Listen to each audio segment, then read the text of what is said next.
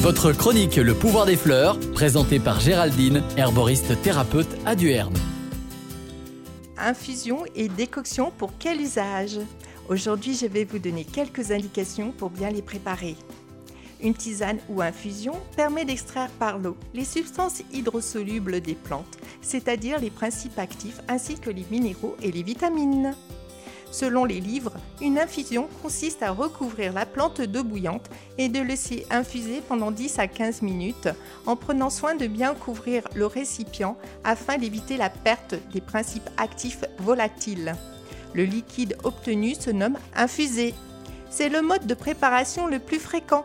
On utilise les parties les plus fragiles et ou tendres des plantes, fleurs, sommités fleuries, feuilles et parties aériennes. On peut aussi utiliser des parties compactes et dures comme les écorces, les graines et les racines, à condition qu'elles soient coupées en menus morceaux. Je vais vous donner ma pratique qui résulte d'échanges avec d'autres herboristes et de mon intuition. Je mets ma plante dans une casserole, je rajoute de l'eau froide et je mets sur le feu. Défrémissement, j'arrête et je couvre. Je laisse infuser selon mon envie et mon goût. Si on laisse peu de temps à la plante de s'infuser, il y aura forcément peu de principes actifs et peu de goût. À vous de pratiquer et de savoir si vous voulez un effet thérapeutique ou non.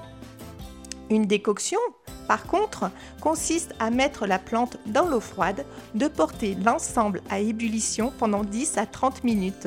Le liquide obtenu se nomme décocté. On utilise les parties dures ou très dures comme le bois, l'écorce, la racine et certaines semences. Quelle que soit la méthode choisie, la tisane sera toujours préparée à couvert et filtrée avant emploi. Elle ne se garde pas plus de 24 heures au frais et filtrée.